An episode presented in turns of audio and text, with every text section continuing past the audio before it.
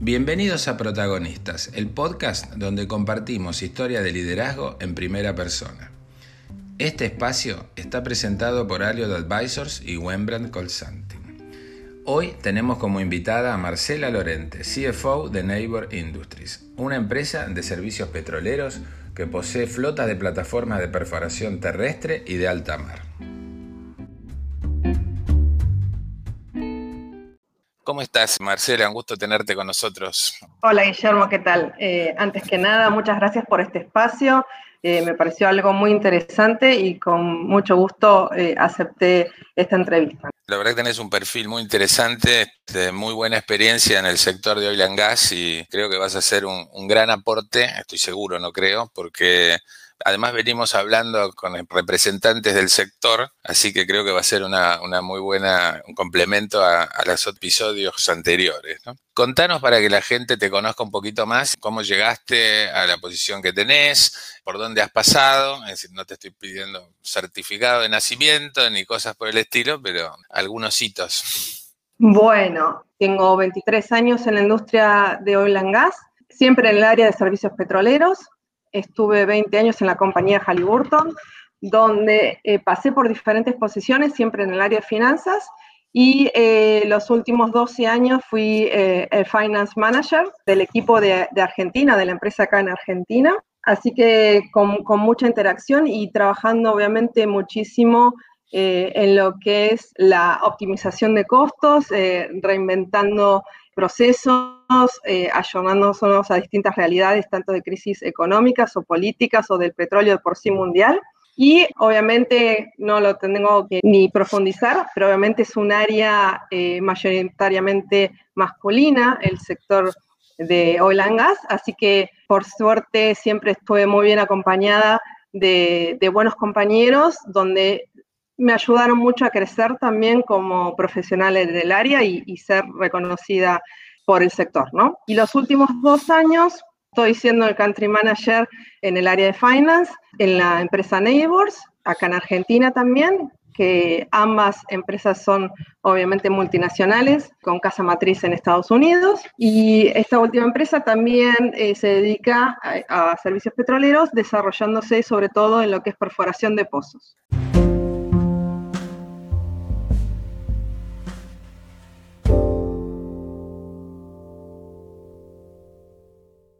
Contame, Marcela, porque siempre me interesó, ¿cómo haces para unir el riesgo de países como, el, como los nuestros, o como el nuestro en este caso, porque somos los dos argentinos, con las variaciones del precio del petróleo? ¿Cómo se puede hacer un forecast en esas condiciones, con tantas variables que suben y bajan alocadamente?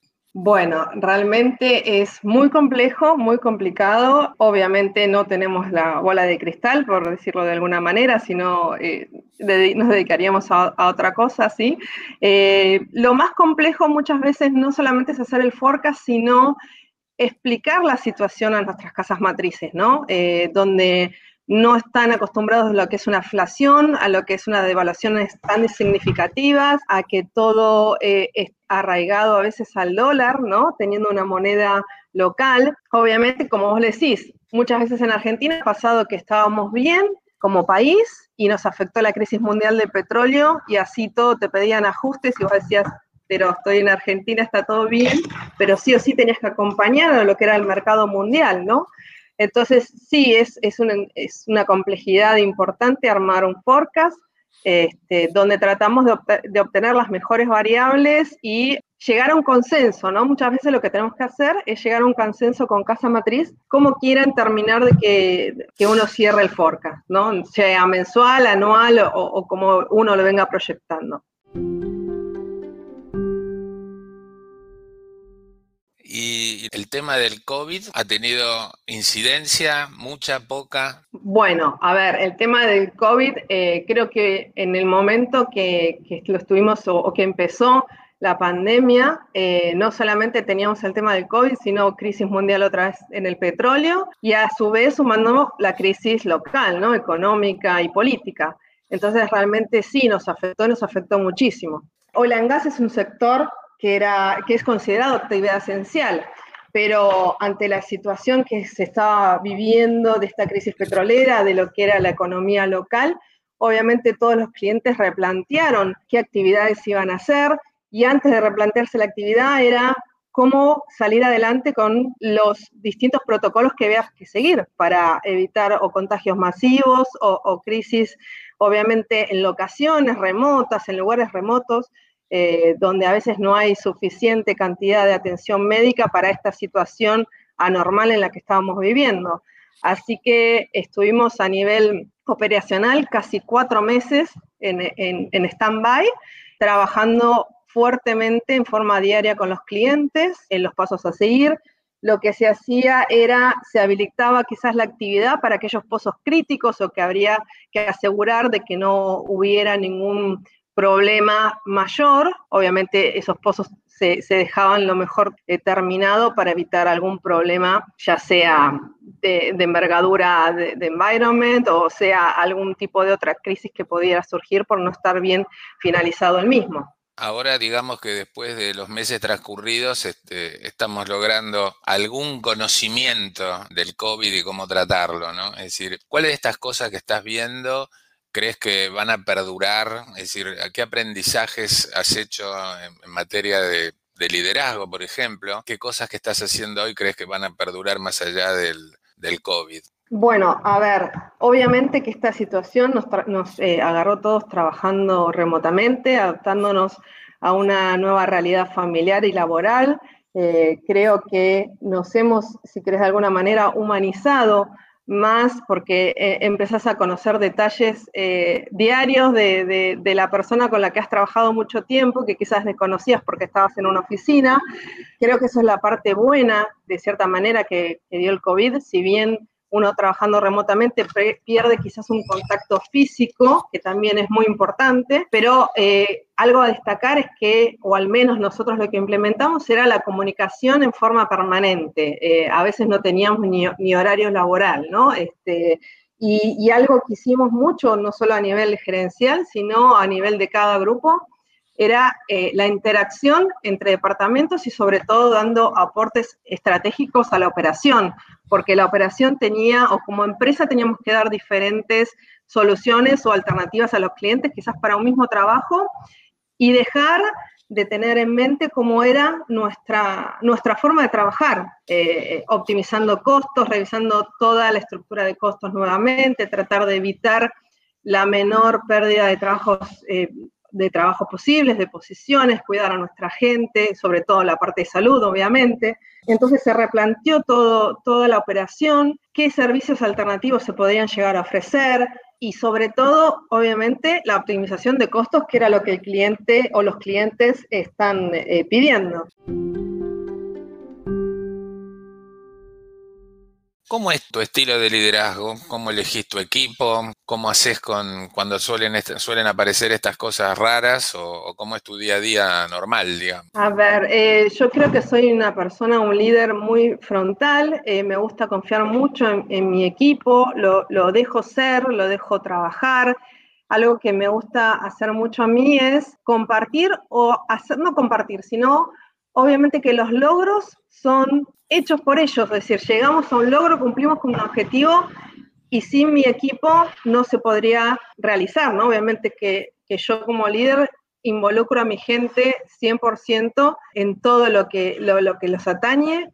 Eh, me gusta eh, darles, ya, te digo, esa forma de decir, bueno, esto se ha logrado por, por tu participación, por tu compromiso con la empresa, eh, por cómo has trabajado, me gusta dejarlo ser, obviamente abierta a, sugerencias, a cambios, a distintas maneras en que se pueda realizar algún trabajo que ya se venía haciendo, siempre tratando, como yo digo, paremos la pelota, eh, veamos qué otra cosa podemos hacer, o pidiendo sugerencias y, alternativas a situaciones que eh, uno ya a veces está acostumbrado a hacerlo de alguna manera, ¿no? me parece algo muy fundamental la confianza en el equipo. Y, así como yo tengo la confianza en mi equipo, también me gusta que tengan esa confianza para conmigo, para que me puedan venir a plantear lo que sea, siempre obviamente en, una, en un contexto de, respeto mutuo. Eso no implica que, muchas veces, y sobre todo durante esta pandemia, nos relajemos un poco, hagamos chistes, eh, compartamos anécdotas o, situaciones, o una situación muy muy cómica que nos dejó, buena, eh, durante el COVID, obviamente nadie quería aparecer en cámara, ¿no? Porque no, que, el pelo largo, que la barba, que, eh, no sé, que, no tengo ganas de peinarme. Este, entonces un día dije, no, no, vamos a hacer una meeting eh, con cámaras, así que los quiero que nos veamos todos, no somos muchos, me parece que está bueno el face to face.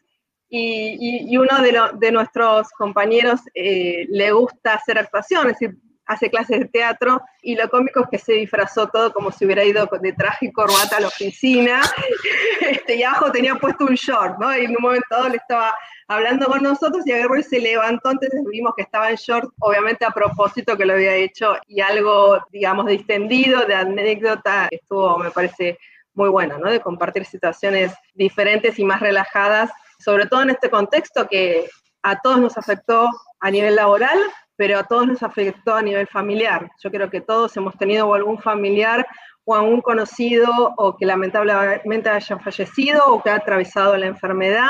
Entonces, creo que el estrés que nos trajo a todos el COVID es muy importante, ¿no? Es eh, muy significativo que en muchos casos que todavía no vemos cuál va a ser la consecuencia de eso, ¿no?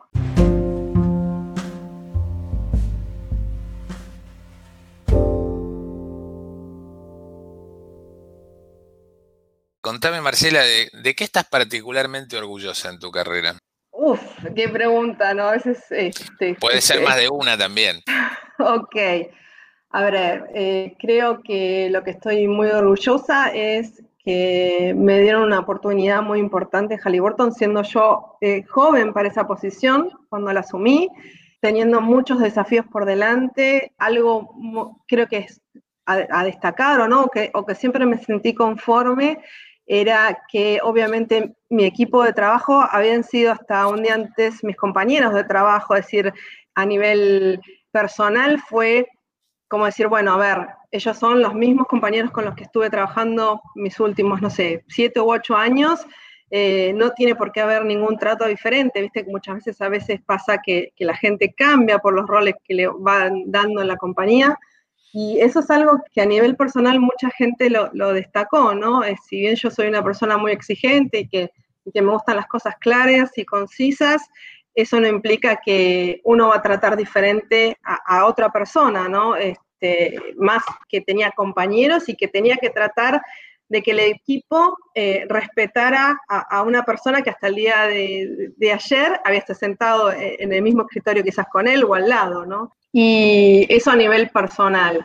A nivel empresarial o de carrera, hemos tenido muchos logros, y digo hemos porque no, no lo logré yo sola, es decir, ya te digo, para mí es muy importante el trabajo en equipo, el trabajo con mi equipo.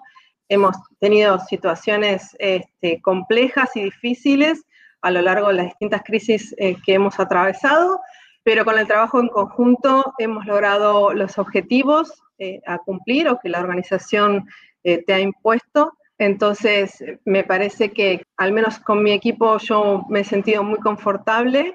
Obviamente siempre nadie tiene el equipo perfecto, ¿no? Pero, pero uno trata de...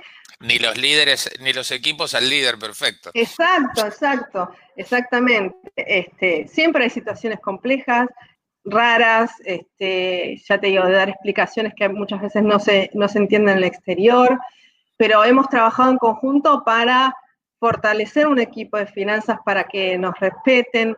Por ejemplo, yo a lo largo de mi carrera en Halliburton también eh, di mucho entrenamiento en todo lo que es Latinoamérica eh, a, la, gente operativa para que entendieran lo que era el área de finanzas, eh, qué era lo que nosotros necesitábamos de la operación para que la empresa lograra sus objetivos, ¿no? Y eso es algo que realmente a mí me, me llenó mucho, me gustó mucho, uno se sentía que, estaba dando un aporte interesante a la gente operativa, ¿no? Y te decían, ah, si yo lo hubiera sabido antes, eso hubiera estado eh, muy bueno, está muy bueno lo que están dando. Y a lo largo de los años, gente que, me ha dicho, uy, yo tomé un curso con vos, estuvo muy bueno esto, aquello. Este, eso a mí como, como persona realmente fue algo muy interesante y de mucho crecimiento, ¿no? Conocer, incluso conocer otros países, otras formas de, relacionarse, eh, de, otras culturas, ¿no? De cierta manera, fue algo muy interesante.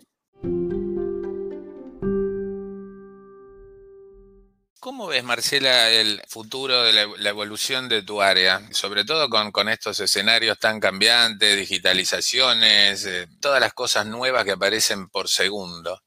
A ver, yo creo que ya hace unos años la función de administración y finanzas no está relacionada nada más que a la parte eh, de cobrar, de pagar y de, lo que es transaccional, ¿no? Eh, hoy en día somos un business partner de la operación, hay que acompañar a la operación 100%. Obviamente que nosotros al ser controlador de la compañía tenemos que ser quienes están, si querés, de cierta manera, viendo que los recursos de la, compañía se, utilicen de la mejor manera o la mejor, eh, que den la mejor rentabilidad posible, pero yo ya hoy no veo al equipo de finanzas como algo transaccional. Es decir, yo creo que la digitalización está muy buena, es algo que nos ayuda justamente a sacarnos ese trabajo que no añade o no da valor a, nuestra posición o a la compañía y sin enfocarnos a eh, ser la mano derecha del country manager, a ser la mano derecha del gerente de operaciones, del, del o los gerentes de operaciones y trabajar mucho, sobre todo con las otras áreas de servicio, ¿no? Para ir cerrando, ¿qué experiencia te gustaría compartir con otros líderes, empresarios, emprendedores? Ok, a ver, eh, a veces es difícil pensar en una experiencia, ¿no? Creo que tuve varias eh, o distintas situaciones, ya te digo, en una empresa casi netamente del sector masculino, ¿no? Donde uno se tuvo que a veces esforzar quizás un poco más que, que, si hubiera sido hombre, pero realmente con, con muchos planteos y situaciones y, evoluciones. Obviamente uno eh, va creciendo y madurando como persona, ¿no? A veces quizás hay situaciones que, que a uno lo ponen en un pánico y yo siempre digo, bueno, a ver, tratemos de parar un poquito, ver cuáles son las diferentes alternativas, quizás consultar con tu equipo para mí es fundamental, sobre todo con, lo que uno considera las manos derechas, ¿no? Porque uno no sabe todo ni, ni, puede ser 100% un genio en cada área. Entonces yo, yo me, confío mucho en quienes tengo de soporte eh, dentro de mi equipo, pero creo que eh, no solamente como experiencia, no tengo una particular quizás para compartir, obviamente muchas en estos años, la situación a veces de, del trato con las personas a veces es complejo, o planteos que, que, se hacen a nivel personal, o sobre todo cuando quizás alguien del equipo decide dejar la compañía, esas a veces son situaciones complejas que, que hay que tener cierta calma y, y, yo creo que todo se soluciona a la larga, ¿no? En el sentido de que uno interactúa con, esa persona, ve cuál es la razón, muchas veces puedes ayudarlo o no, pero a mí me interesa indagar muchas veces la razón de por qué esa persona eh, no quiere seguir formando parte quizás de, de, un equipo. Pero aparte de eso, me parece que con todo lo que hemos pasado durante el COVID, esta forma de trabajar remoto, de esta nueva realidad que estamos viviendo, como síntesis o la palabra que me gustó eh, cuando estaba pensando en la entrevista es reinvención, ¿no? Creo que esa es la, palabra síntesis de todo lo vivido durante este año y es lo que me deja como enseñanza esta situación, al menos personalmente para mí. Eh, reinvención y, la vuelvo a destacar, porque día a día tuvimos que, pensar en cómo seguir adelante, en qué formas de trabajar distintas teníamos, en cómo nos adaptábamos a, estar trabajando en casa, eh, personas que quizás estábamos más de 10 horas fuera de nuestros hogares. Entonces, esa es mi síntesis, ¿no? Y es la palabra que elegí como para cerrar la, la entrevista de cierta manera.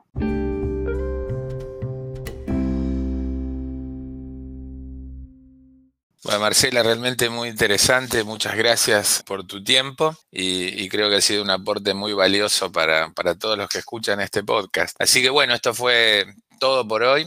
Gracias nuevamente. Muchas gracias, Guillermo, a vos y, al equipo por esta invitación. Fue un gustazo realmente. Esto ha sido todo por hoy. No se pierdan el próximo episodio donde continuaremos conociendo los protagonistas de esta época tan desafiante para el mundo de las organizaciones, los negocios y por supuesto para las personas.